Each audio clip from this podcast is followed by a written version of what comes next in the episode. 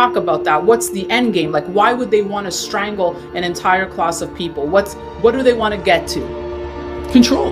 It's all about control. Um, they're trying to make people dependent on the system. More people that become dependent on the system makes the system stronger. So what they're doing here, and I've outlined this I don't know for several years, is trying to uh, get members of previous members of the middle class and force them to the lower rung of society here.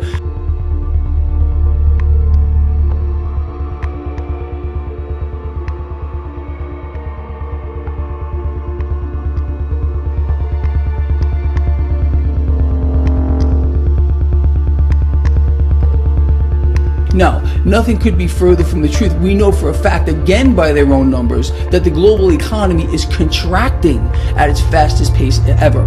But again, the deceptions, the lies, the distractions, the look here, don't look here, it's going to get a lot worse.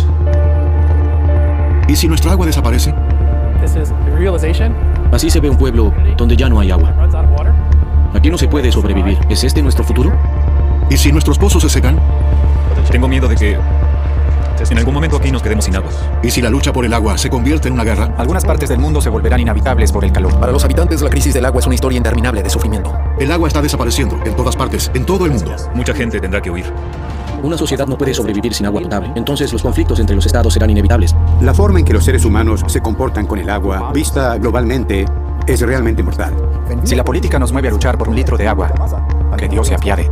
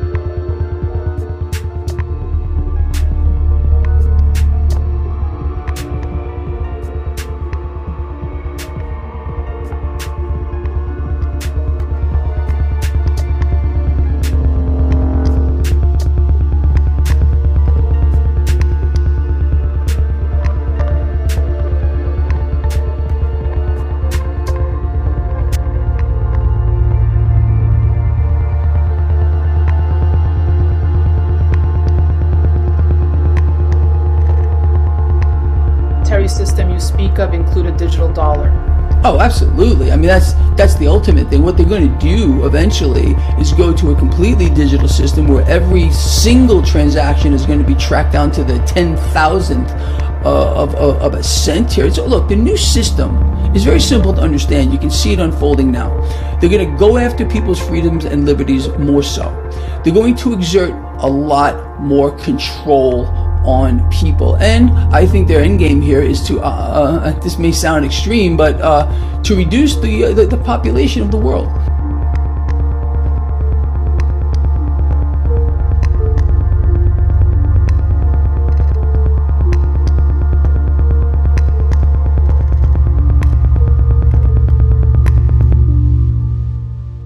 Hola hermanos, que tengan un hiper mega saludazo con doble Z. Saludazo de Cusatón Aritmon.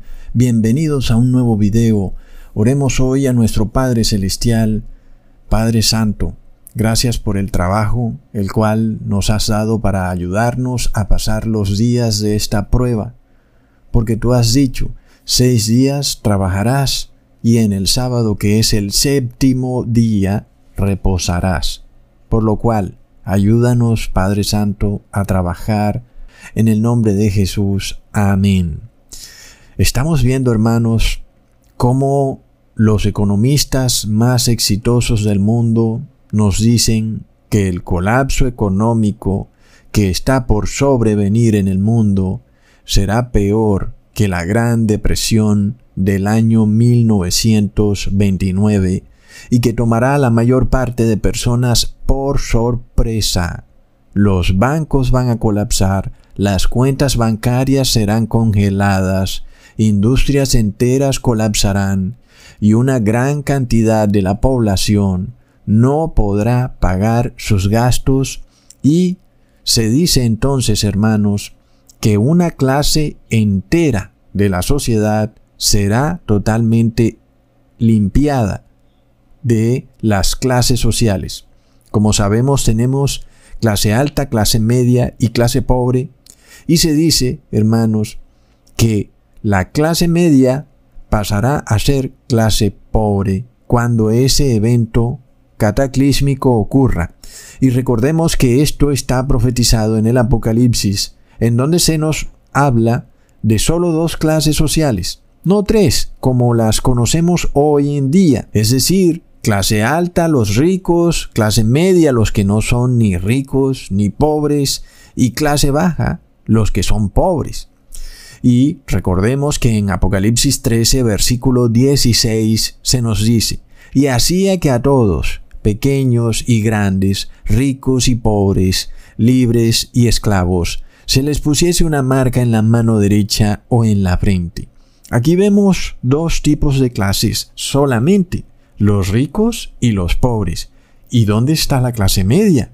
En este caso los economistas nos dicen que precisamente una de las cosas que ocurrirá en esta próxima recesión será que toda la clase media va a desaparecer. Plop. Es de locos, hermanos. También vemos que el versículo habla de que hay esclavos que van a recibir la marca. Y alguien dirá, pero bueno, Ecusatón, pero yo no veo esclavos hoy en día. Eso era algo de hace miles de años o de hace mil años pero ya no hay esclavos.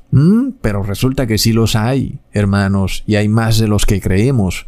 Un esclavo es una persona que está obligada a trabajar, y si no trabaja, entonces va a perder todo lo que tiene, y literalmente ni siquiera tendrá dinero para comer.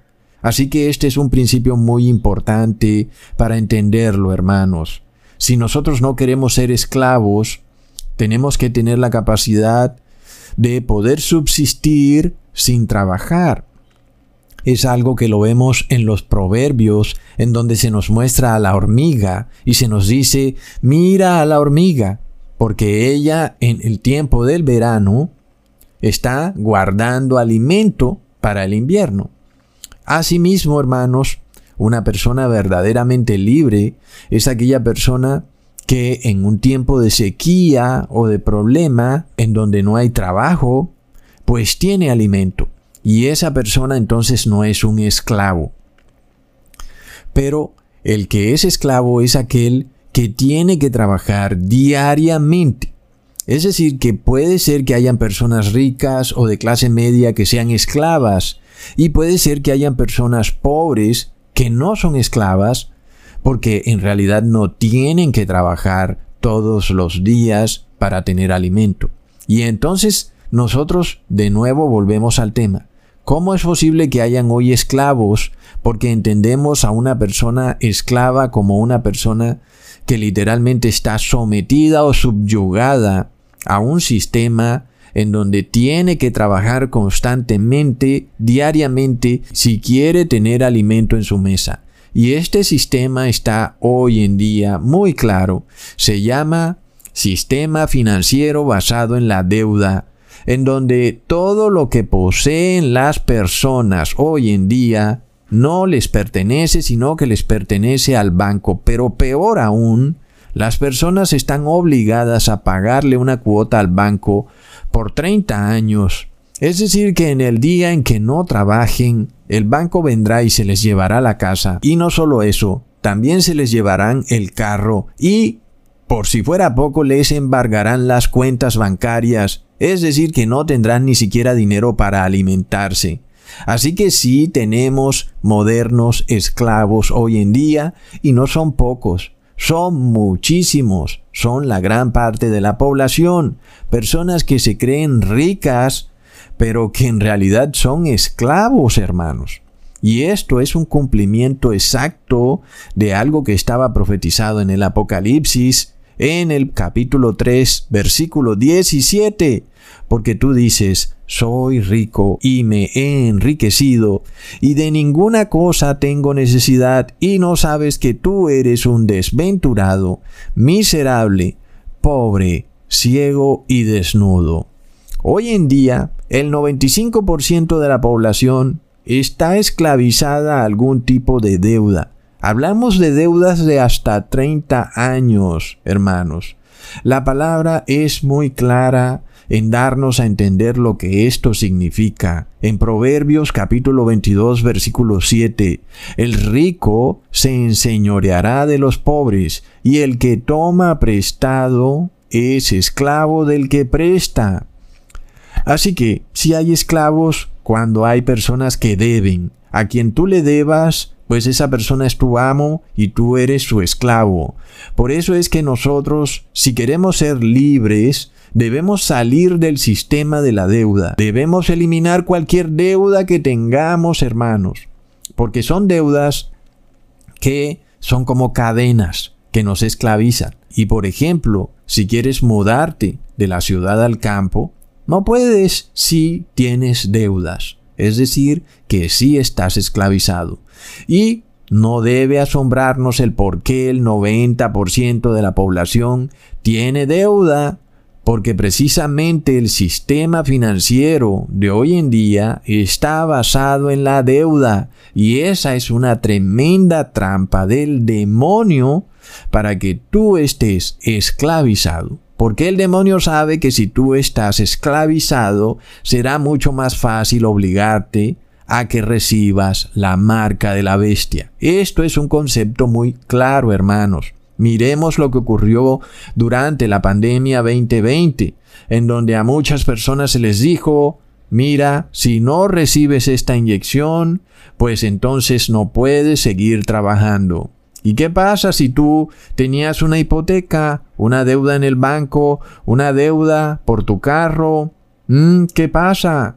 Literalmente toda tu vida se iba a derrumbar como un castillo de arena. No es solamente que te quieran quitar tu casa, te van a embargar las cuentas. Es decir, que literalmente quedas expulsado del sistema. Muchas personas entonces no pudieron aguantar esa presión y finalmente decidieron recibir la marca, hermanos. Y una cosa es que tú seas expulsado del sistema con casa, es decir, que tengas techo, y otra cosa es que no tengas techo, que andes por ahí rodando de familiar en familiar.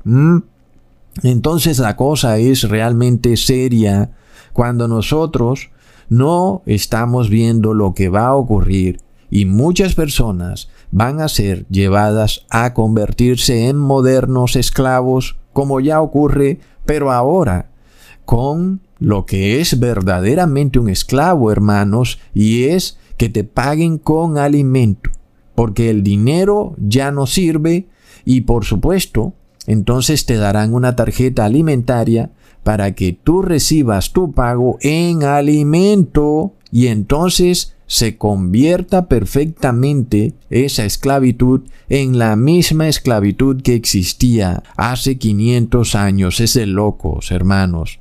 Entonces, vemos que la profecía se cumple a la perfección. Sin embargo, en este video vamos también a verle el lado bueno a esto, hermanos, aunque nosotros siempre estamos mostrando lo que está por venir y eso es muy importante para tener los pies en la tierra.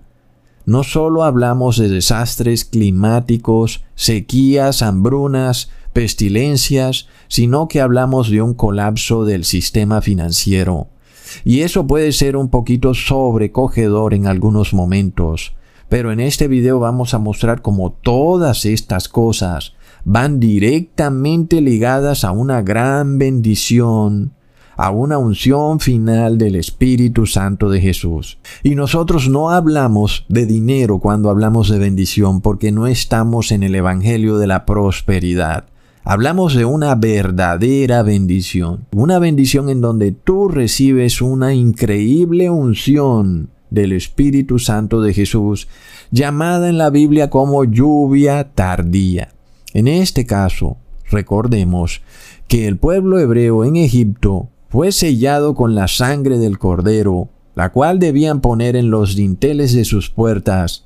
Pero en ese mismo día que ellos estaban haciendo eso, también se celebraba la Pascua, por lo cual vemos que la Pascua está relacionada con la expulsión de los cambistas de dinero, es decir, con el colapso del sistema financiero. Pero ya no es cualquier colapso, hermanos, porque alguien podría decir que hay colapsos cada siete años. Hablamos de un colapso en donde los cambistas de dinero son expulsados, hermanos. Es decir, que el sistema financiero actual colapsa por completo, llega a su fin.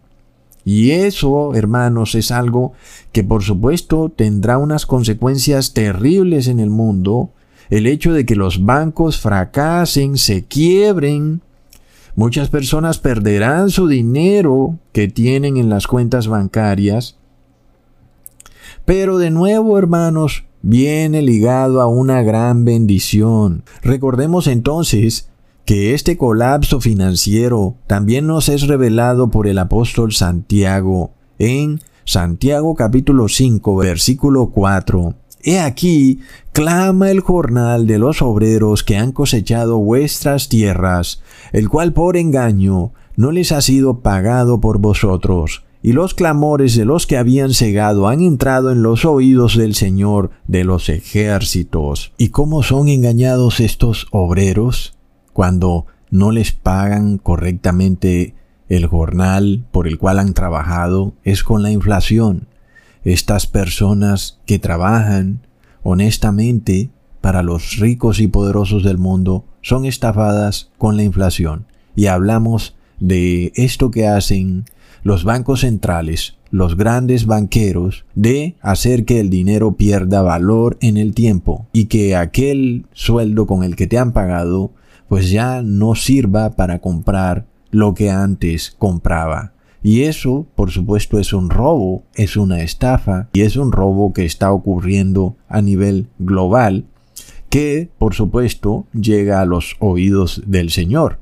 En este caso, la inflación ya no es solo un poquito, un pequeño porcentaje de tu dinero como ocurría antes.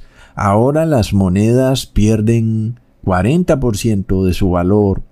Y, por supuesto, es por esta razón que el Señor, en estos tiempos finales, derriba las mesas de los cambistas de dinero, lo cual quiere decir que las monedas van a colapsar para siempre, ya no van a servir para nada y ya no van a poder tener ese negocio de la inflación en donde a las personas trabajadoras les pagan con un dinero que no vale lo que dicen que vale. Entonces, nosotros vemos, hermanos, que el colapso del sistema financiero, aunque es algo terrible, y nadie quiere perder dinero y nadie quiere que le congelen su dinero en una cuenta bancaria, pero vemos que va ligado a la unción final del Espíritu Santo de Jesús. Así que, de repente, lo que para el mundo puede ser una terrible desgracia, nosotros sabemos que para nosotros es una señal clara de que debemos realmente arrepentirnos y entrar en aflicción porque se acerca la unción final del Espíritu Santo.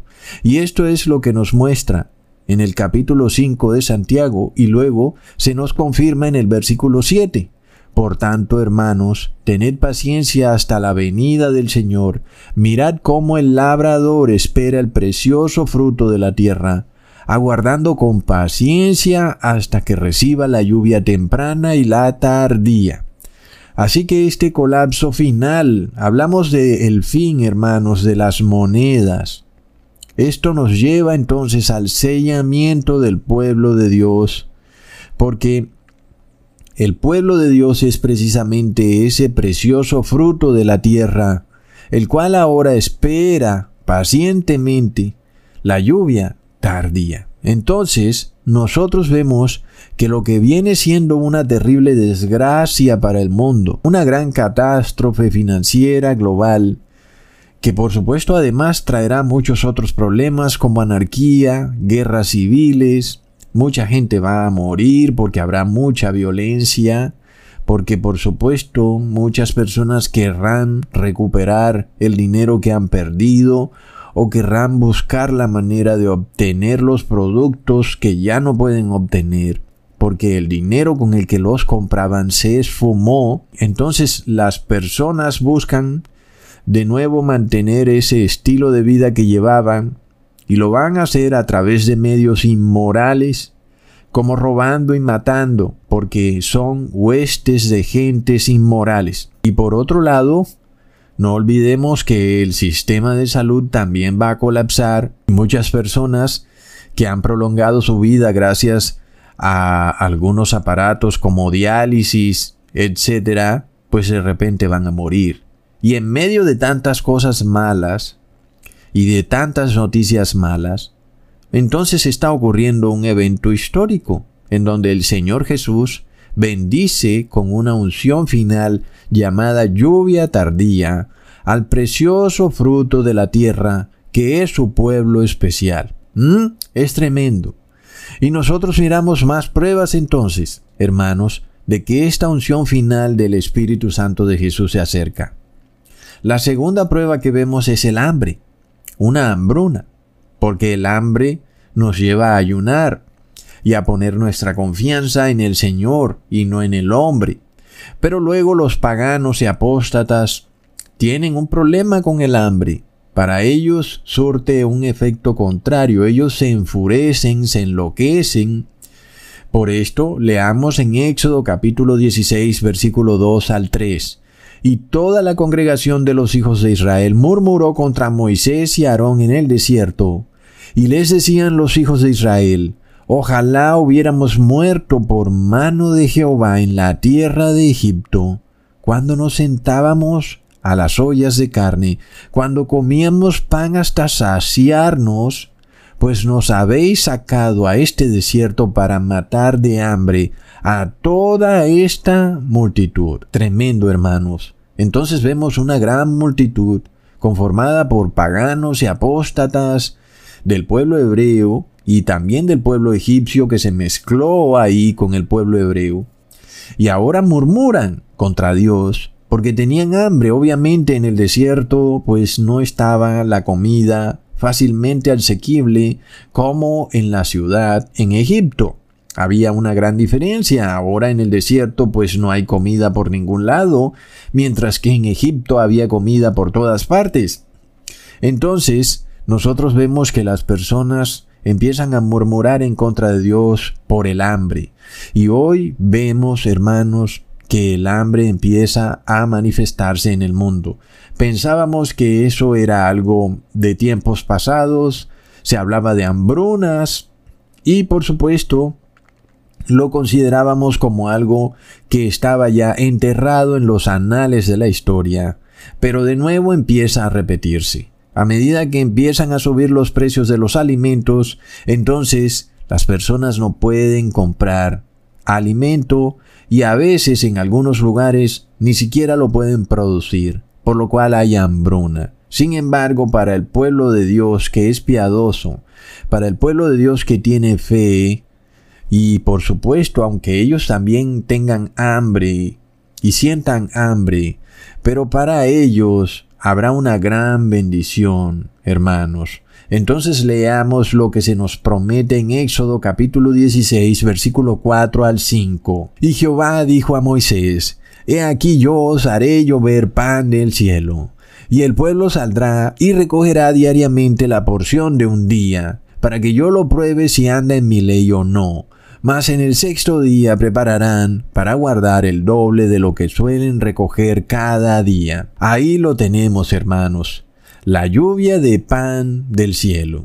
¿Y quién es ese pan del cielo? Es Jesucristo, hermanos. Y su espíritu de nuevo entonces nos alimenta en esta hambruna que empieza a manifestarse en el mundo, igual que alimentó al pueblo hebreo en el desierto. Entonces está claro que una calamidad que se presenta tiene dos puntos de vista. Para los paganos y apóstatas, es una oportunidad para murmurar y quejarse en contra de Dios. Para los que violan la ley de Dios, es una oportunidad para renegar del Creador. Y para los que guardan la ley de Dios, es una oportunidad para dar gracias y para orar, y que esa oportunidad luego se convierte en bendición, en una lluvia de pan del cielo. Impresionante. Mientras que el verdadero pueblo de Dios es alimentado con un pan que cae del cielo, los paganos terminaron muriendo en el desierto. Hermanos, nosotros estamos viendo que los precios de los alimentos van a subir, pero que además se habla de sequía, se habla de muchas dificultades para producir alimentos porque los insumos se están encareciendo. Y eso quiere decir, hermanos, que va a ser mucho más costoso comprar alimentos. Y por supuesto, vemos también a los bancos centrales usando su poder para imprimir dinero, para inyectárselo a empresas claves, para ellos por supuesto, y luego hacer que otras empresas se quiebren, empresas que no son claves para ellos. Por ejemplo, pensemos en los supermercados, hermanos, y en las cadenas de supermercados ¿Y qué pasaría entonces si estos banqueros, por ejemplo, invirtieran a través de sus fondos de inversión en una cadena específica de supermercados y en otra, pues no invertirán y entonces esas otras cadenas de supermercados se van a quebrar y solamente quedará una cadena de supermercados. Y luego te van a decir que solo puedes ir a ese supermercado una vez a la semana según el número de tu tarjeta de identificación. Y finalmente, la mayoría de personas queda reducida a ser un moderno esclavo, al cual le van a pagar con comida en un día específico.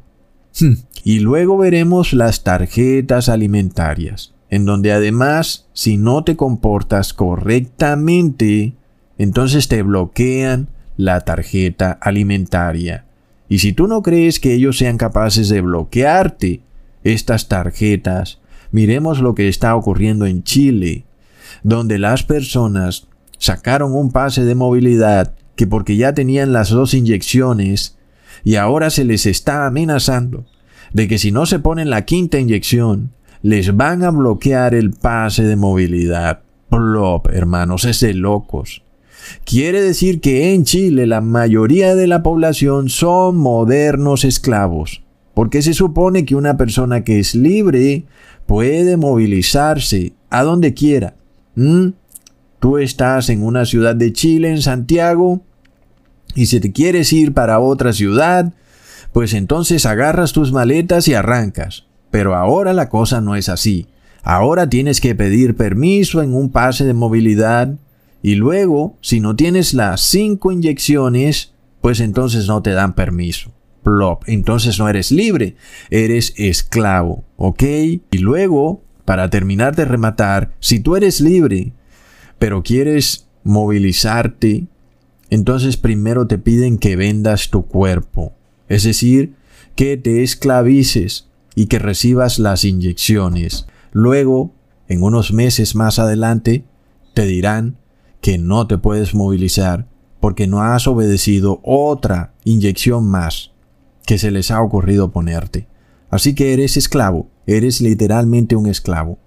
Y nosotros entonces vemos que ese pase de movilidad va a migrar a una tarjeta alimentaria, porque ellos se van a dar cuenta que hay un grupo de personas que no está dispuesto a vender su libertad por movilidad. Y entonces se quedan en sus sitios donde viven y no viajan. Pero ¿qué ocurrirá cuando hablemos de comida? Entonces la cosa será otro precio, por supuesto. ¿Qué pasa? No tienes alimento, vas a morir. Hay una hambruna. Y muchas personas dirán, ya fue. Señor, ¿para qué haces esto si luego voy a morir aquí, en este país? ¿De qué me ha servido guardar tu ley si luego voy a morir? Eso fue lo que dijeron los israelitas en el desierto. ¿Para qué hemos venido a este desierto a morir? Hermanos, y eso se va a repetir al pie de la letra. Y no hablamos solo de religiones apóstatas, hablamos de personas dentro de nuestro grupo y nos hablamos a nosotros mismos. No sea que vayamos a caer en el mismo error, porque es algo fácil de pensar. ¿De qué me ha servido todo si luego voy a morir? Hay que tener cuidado con eso, porque la palabra nos muestra que es una crisis que se presentó en el pasado, lo cual quiere decir que se va a volver a presentar, en donde tú vas a ser llevado al límite, a creer literalmente que vas a morir porque no hay alimento, y entonces ¿qué vas a hacer? Murmurar y quejarte en contra de Dios es venderte de nuevo como esclavo a Egipto, mientras que hoy les estoy probando el otro punto de vista, que la hambruna va ligada a una unción del Espíritu Santo. Es decir, que de repente algo que puede ser muy malo termina convirtiéndose en una bendición tremenda. Y este objetivo del demonio de llevar al pueblo de Dios a un callejón sin salida, es decir, no hay alimentos, estoy en el desierto, hay un solo supermercado en la ciudad o en donde sea que vivas, no tengo tarjeta alimentaria, no me van a dejar entrar, no me dejarán comprar con dinero. ¿Qué voy a hacer? ¿De dónde voy a sacar alimento? ¿Mm? Pues esa es la crisis, hermanos. Y esa crisis hoy se nos está mostrando que va ligada a una unción del Espíritu Santo. Y tú puedes pensar que lo que te está ocurriendo es algo malo, pero nosotros vemos que esa crisis lleva a una gran bendición. Así que hermanos, tomemos nota de esto, ¿ok? Porque es muy importante. Y luego, para probar también que la hambruna va ligada a una gran bendición, miremos lo que ocurrió en el Nuevo Testamento cuando el apóstol Pedro tuvo que pasar también por mucha hambre. En Hechos capítulo 10 versículo 9 al 10.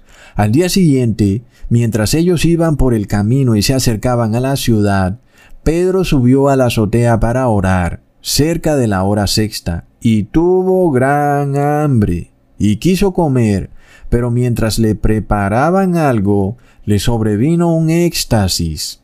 Hermanos, y por supuesto alguien dirá, bueno, pero mira que ya le estaban preparando algo, pero recordemos que Esaú también tuvo gran hambre y su hermano estaba preparando algo y él no quiso esperar a él prepararse algo, sino que inmediatamente vendió su primogenitura. Así que algunas veces las personas no están dispuestas a esperar nada, no tienen paciencia, hermanos.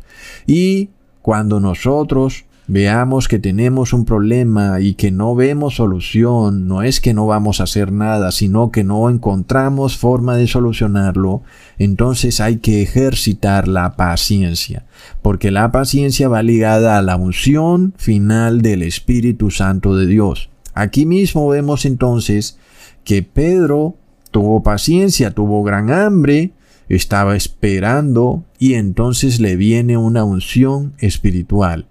Sin embargo, el pueblo pagano y apóstata cuando tiene hambre empieza a quejarse y a murmurar de Dios. Ahora, no podemos irnos al otro extremo, en donde nosotros nos causamos una hambruna a propósito para obligar a Dios a que seamos ungidos con el Espíritu Santo de Jesús. Esto es algo también incorrecto, nosotros podemos ayunar, por supuesto, pero es Dios quien decide cuándo somos ungidos. No somos nosotros. Y tratar de obligar a Dios o de tentarlo para que nos unja cuando a nosotros nos parece es un error. Ayunar es correcto, pero obligar a Dios a algo es incorrecto.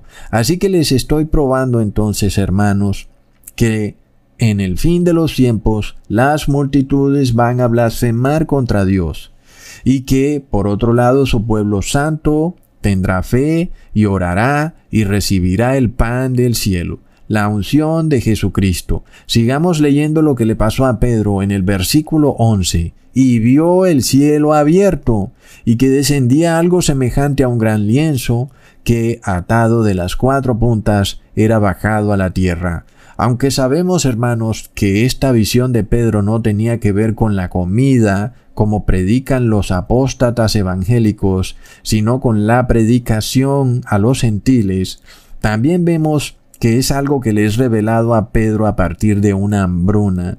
Es decir, Pedro recibe una unción especial que le abre los ojos a una gran oportunidad de evangelización, hermanos, importante. Entonces, la promesa para nosotros, como dijo Jesús, en Juan capítulo 1 versículo 51 es, de aquí en adelante veréis el cielo abierto y los ángeles de Dios que suben y descienden sobre el Hijo del Hombre. Impresionante. Ahora, también recordamos a Jesús ayunando en el desierto por cuarenta días y cuarenta noches, y luego de que el demonio trató de tentar a Jesús, y trató de hacer que Jesús murmurara contra Dios o de obligar a Dios a ayudarlo, porque recordemos que también esa fue otra de las tentaciones del demonio, de que Jesús se lanzara del templo para obligar a Dios a ayudarlo. Ojo con eso, hermanos. Pero como gracias a Dios nuestro Señor Jesús no cayó en esos errores, Luego leemos en Mateo capítulo 4 versículo 11, el diablo entonces le dejó y aquí vinieron ángeles y le servían. Hermanos, entonces si nosotros somos humildes y pacientes, cuando veamos a las multitudes murmurar por la hambruna, nosotros recibiremos bendiciones de Dios. ¡Qué increíble! Ahora, ya llevamos varios puntos que nos llevan a la lluvia tardía. Primero, crisis económica. Segundo, un colapso de las monedas, inflación. Tercero, hambruna, aumento de los precios de los alimentos. Cuarto, oscuridad que cae sobre el mundo, tinieblas, apagones. Pero sobre todo, lo vemos en países del primer mundo, en Europa, en Estados Unidos, no se suponía que eran los países ejemplo de progreso y desarrollo, pero ahora de repente están volviendo a la Edad Media. ¿Qué significa esto, hermanos? Que pronto los veremos murmurar y quejarse en contra de Dios, porque caen en tinieblas.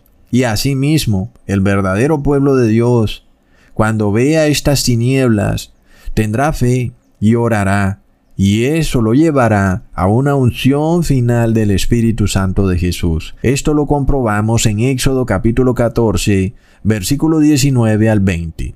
Y el ángel de Dios, que iba delante del campamento de Israel, se apartó e iba en pos de ellos. Y asimismo la columna de nube que iba delante de ellos se apartó y se puso a sus espaldas, e iba entre el campamento de los egipcios y el campamento de Israel, y era nube y tinieblas para aquellos, para los egipcios, y alumbraba a Israel de noche.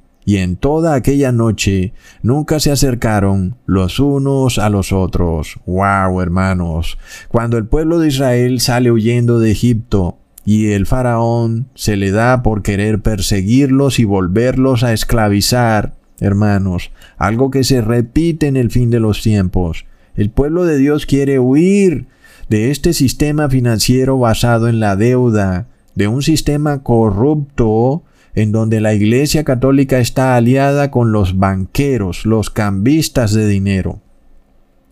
Sin embargo, cuando se dan cuenta que el pueblo de Dios quiere liberarse, entonces vienen corriendo a tratar de esclavizarnos, y de esta forma están implementando un sistema virtual que pretende rastrearnos en todo momento, saber qué gastas, qué vendes, qué compras y de esta forma bloquearte si tú no les obedeces. Es decir, quieren convertirte de nuevo en un esclavo.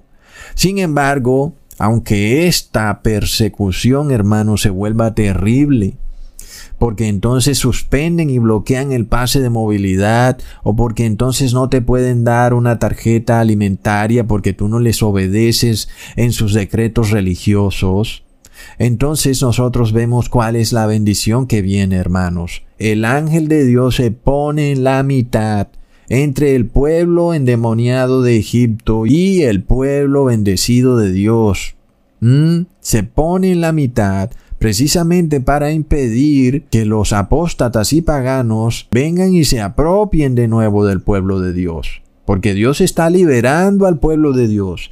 Nosotros hemos venido siendo liberados de los engaños de las religiones. Las cadenas se han roto. Sabemos que la Trinidad es falsa, que la tierra es plana. Sabemos que el séptimo día es el sábado. Y sabemos muchísimas cosas que eran dogmas de este sistema religioso corrupto que hay en el mundo. Queremos ahora salir de ese sistema corrupto, pero por supuesto que ellos se han dado cuenta de eso y entonces ahora empiezan a cambiar el sistema para tratar de evitar que podamos salir de Egipto. Y entonces vemos el concepto de lo que ocurre en Chile y aún en muchos países donde tú no puedes salir porque entonces te piden la inyección o te piden que entregues el ADN al gobierno. Y entonces literalmente estás como esclavizado, no puedes moverte.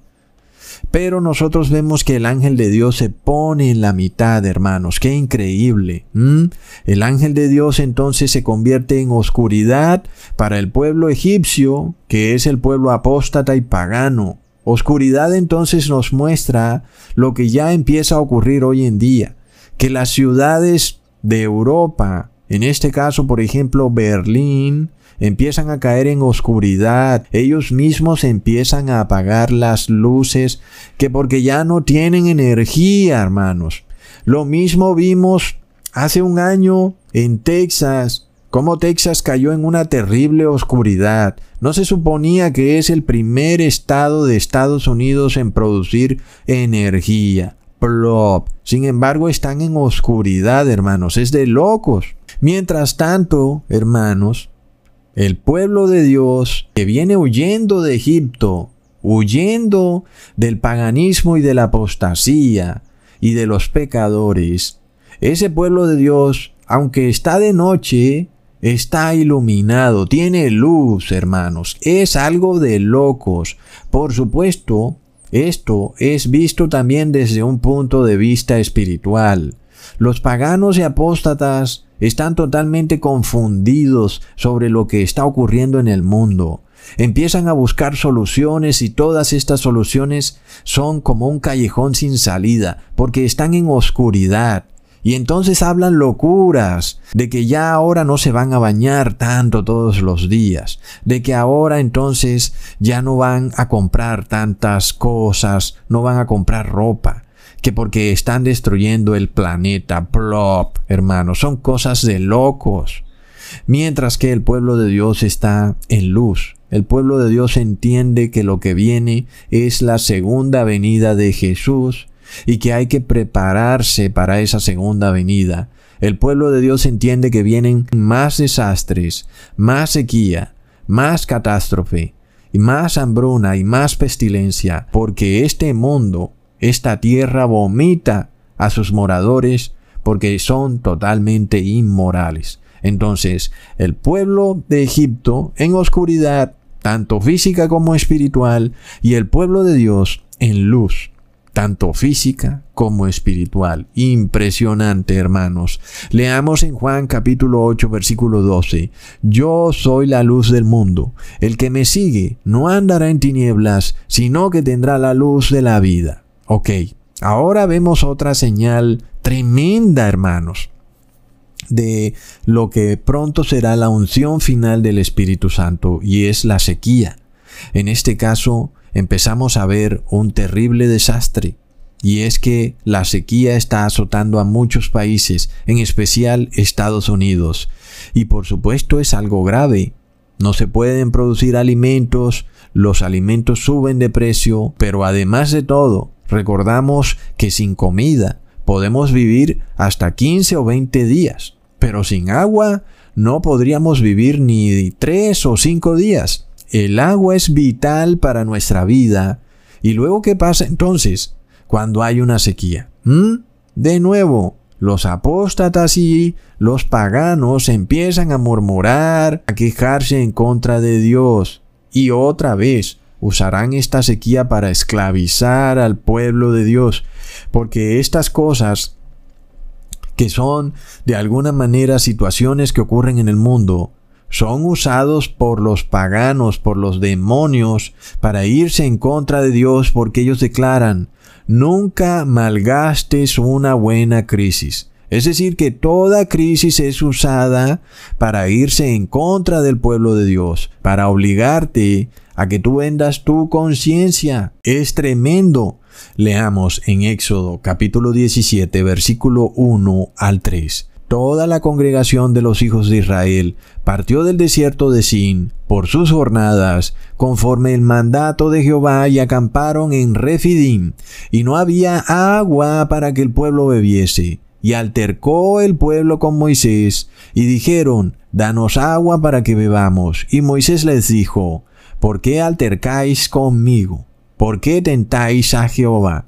Así que el pueblo tuvo allí sed, y murmuró contra Moisés, y dijo, ¿por qué nos hiciste subir de Egipto para matarnos de sed a nosotros, a nuestros hijos y a nuestro ganado, hermanos? Y esta crisis viene, hermanos, es algo que de seguro vas a tener que vivir, en donde vas a tener un problema en el cual tu propia vida y aún la de tus familiares va a estar amenazada porque no hay agua. Es de locos. Recordemos que Cusatón les profetizó esto hace cinco años atrás. Y ahora nosotros vemos que se empiezan a pasar leyes para que las personas no rieguen su jardín, para que se bañen menos. Y aún recientemente vimos una alocución desesperada y frenética del gobernador de Nuevo León en México por la sequía que estaba ocurriendo en su estado y por supuesto entonces eso quería decir que venían leyes en las que el pueblo de Nuevo León tenía que cambiar su estilo de vida y si no las cumplía, si no estaba acorde con todo lo que el Estado decía, pues entonces te iban a cortar el agua. Ese es el problema que viene. Hoy quiero darles un mensaje sumamente trascendente para nuestras vidas, la de nuestros hijos y la de nuestros nietos, que la naturaleza nos está cobrando factura. Hoy Nuevo León la está pagando muy caro. Estamos viviendo un problema muy grave de falta de agua, de escasez de agua. Sencillamente las presas se secaron, el acuífero está abatido, los pozos no dan abasto porque el acuífero pues ya le queda muy poco que dar y el calor cada vez está peor. Cada vez somos más en esta ciudad, más la natalidad propia de los neoloneses, estamos creciendo mucho.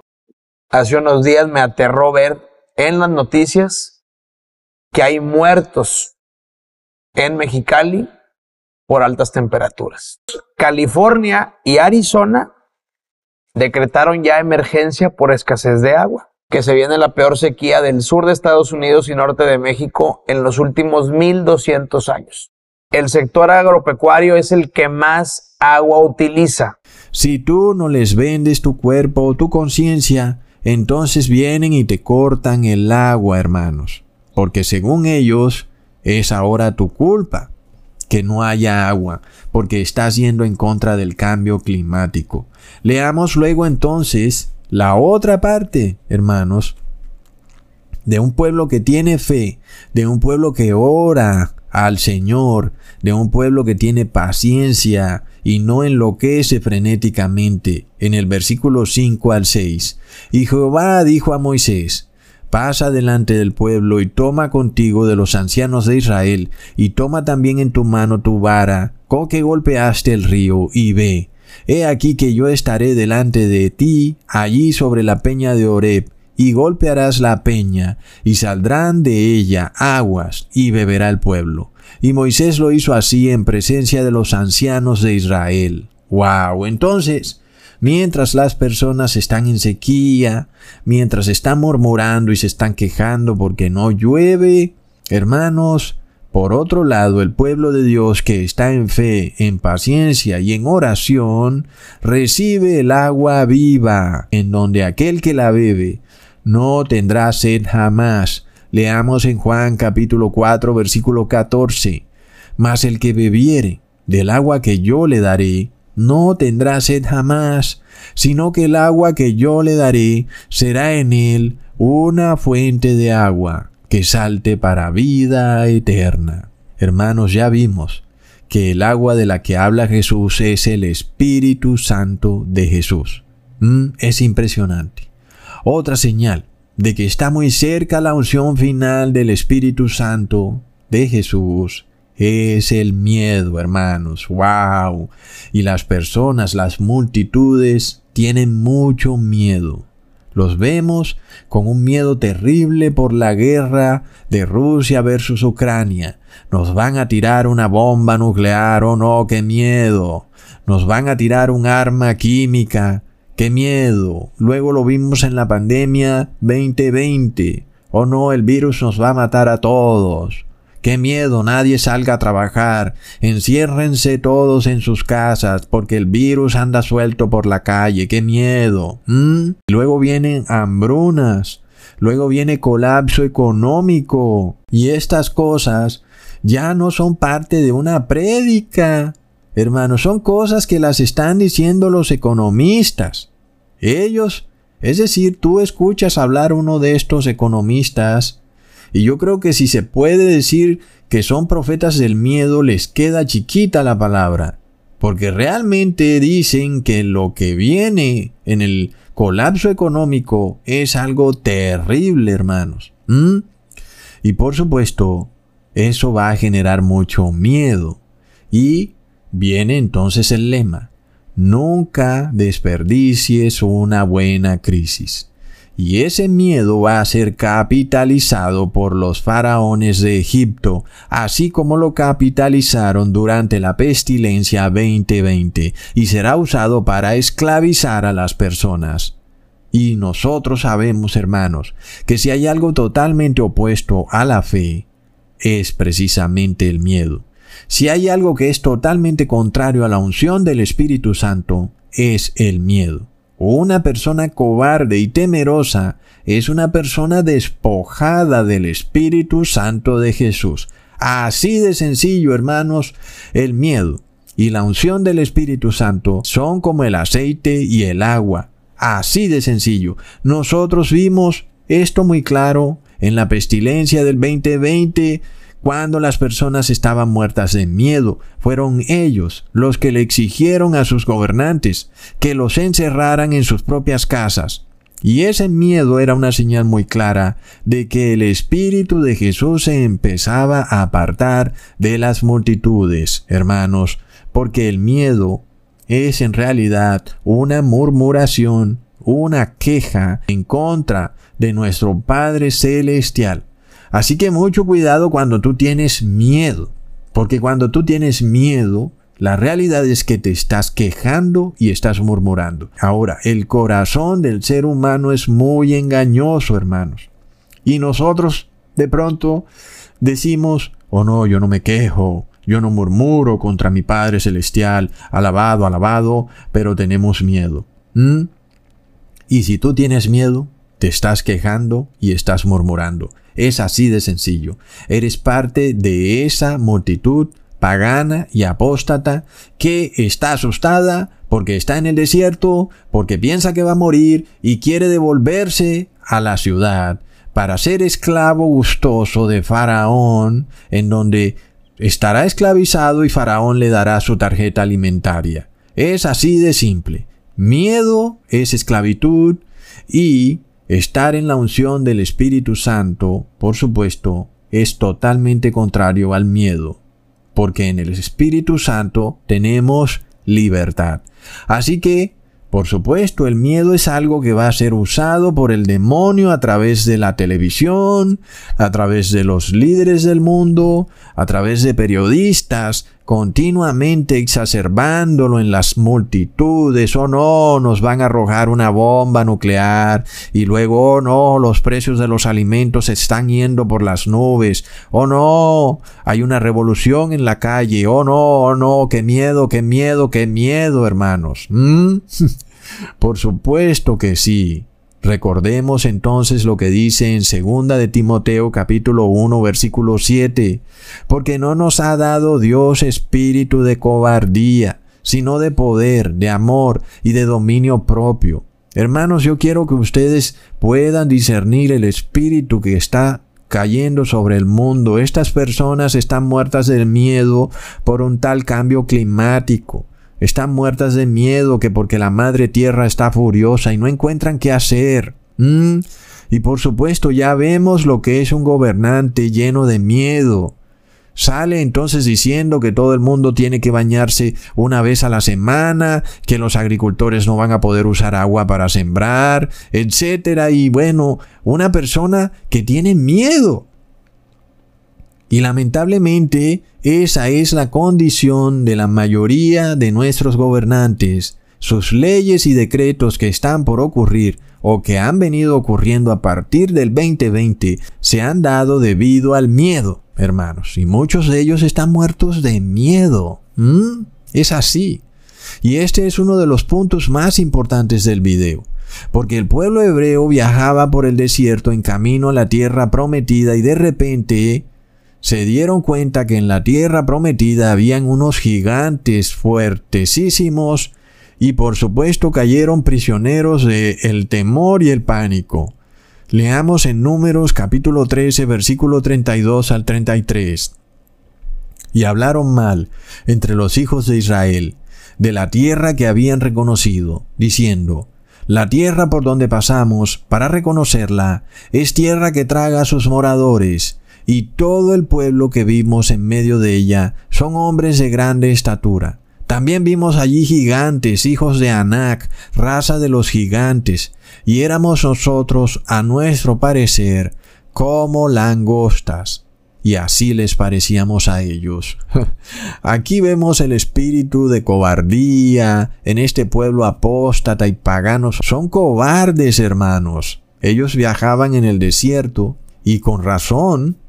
Es que de ese pueblo apóstata y pagano solamente entraron a la tierra prometida solo Caleb y Josué. Solo dos personas.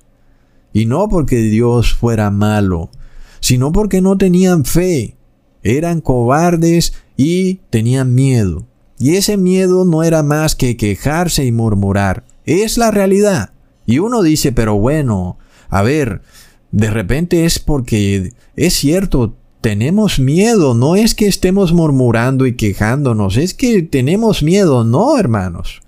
Donde haya miedo, hay murmuración y hay queja. Esa es la realidad. Así está la cosa y a Dios nadie lo puede engañar. Y nosotros tenemos una prueba verídica de estas cosas porque lo vimos con nuestros propios ojos durante la pestilencia 2020. La gente estaba muerta de miedo. Iban a los supermercados a comprar pacas enteras de papel higiénico. Es de locos. Enciérrennos en las ciudades, no dejen entrar a nadie. Mm, son locuras impresionantes que nunca se habían visto en el mundo. ¿Por qué? Porque no tienen fe. Y como no tienen fe, entonces el Espíritu de Jesús se apartaba de ellos. Por otro lado, los que sí tuvieron fe, con ellos permaneció el Espíritu de Jesús. Y por supuesto, no recibieron la inyección. Y en ese grupo también vemos a personas que no han tenido la oportunidad de conocer la verdad, pero que no tuvieron miedo. Personas que las ves por ahí en las redes sociales, los llamados antivacuna, no tuvieron miedo de lo que se decía y de la campaña del miedo que se instauró en los medios de comunicación. ¿Y en qué resultó eso? En que son personas que hoy no tienen el 666 y son esas personas a las que aún podemos predicarles e invitarlos a ser parte del pueblo de Dios. Nosotros recordamos las palabras de Jesús en Juan capítulo 14 versículo 27. La paz os dejo, mi paz os doy yo no os la doy como el mundo la da, no se turbe vuestro corazón, ni tenga miedo. ¿Mm? Es bello, es impresionante. El que tiene el Espíritu de Jesús no puede tener miedo ni un corazón turbado. ¿Mm? Es así, es como el agua y el aceite. Y nosotros vemos que en la palabra se nos profetiza que el corazón de los hombres desfallece por las cosas que están por sobrevenir al mundo. Y ya vemos los paganos y los apóstatas cómo se están dando cuenta de lo que está por sobrevenir al mundo. Y ven colapso económico, ven sequía, ven hambruna, pestilencias, desastres climáticos, y se dan cuenta, y entonces tienen miedo, y ese miedo es una murmuración y una queja en contra de Dios, aunque no los oigamos diciendo, oh no, Dios, ¿por qué estás haciendo esto? ¿Mm? Pero sí vemos su miedo, y ese miedo es una queja y una murmuración. Así que bueno, hermanos, tenemos entonces una tremenda revelación sobre lo que está por venir o lo que ya ha ocurrido. Una revelación en donde esto que está en el Éxodo, en el libro de Éxodo, en donde vemos a un pueblo liberándose de las cadenas de esclavitud, es algo demasiado similar a lo que está ocurriendo con el pueblo de Dios hoy en día, que se libera de las cadenas de la esclavitud de la falsa religión cristiana.